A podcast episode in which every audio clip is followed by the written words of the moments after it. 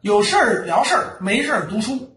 然后呢，这个不要投机炒股、盲目炒股、短线炒股、技术面炒股，最后结局就是不但亏了钱，还亏了人。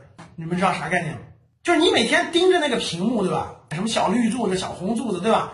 你研究这个东西，你每天盯着它，你盯一段时间试试，你盯一个月试试，你不但赚不到钱，我明确跟你说，你还把身体都亏进去，而且你还精神恍惚，因为你这个每天这个涨跌呀，它对你的这个影响，就是你的情绪的影响。哇，今天涨跌了，哇，亏钱啊，一会儿高兴了，哇，一会儿股市能给你带来的这个情绪的放大效应是乘以三或乘以五的。我举个例子。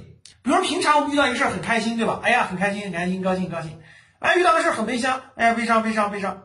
但是股市上，你如果你天天盯盘，我跟你说，他就啊，我一天赚一万，我是股神呐，他让你很亢奋，对吧？我一个月都赚不了一万，结果我我我拿几万块钱赚了一万，今年，然后明年突然跌个一万二，你知道不？哇塞，我两个月的工资没了，哎呀，我几个月的工资没了。大家懂啥意思了？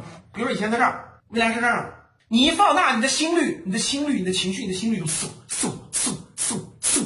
这人大家都明白，如果是正常的，偶尔这个嗖特别嗨啊，看听演唱会了啊，中大奖了，或者哇呀特别悲伤，他偶尔没关系。但如果你长期这样，你说你最后咋跌？甭说你赚不了钱，你赚到钱，你身体也没了，你你还你还玩短线，你还炒股，你说累不累？真是这样的道理。所以各位不要，其实。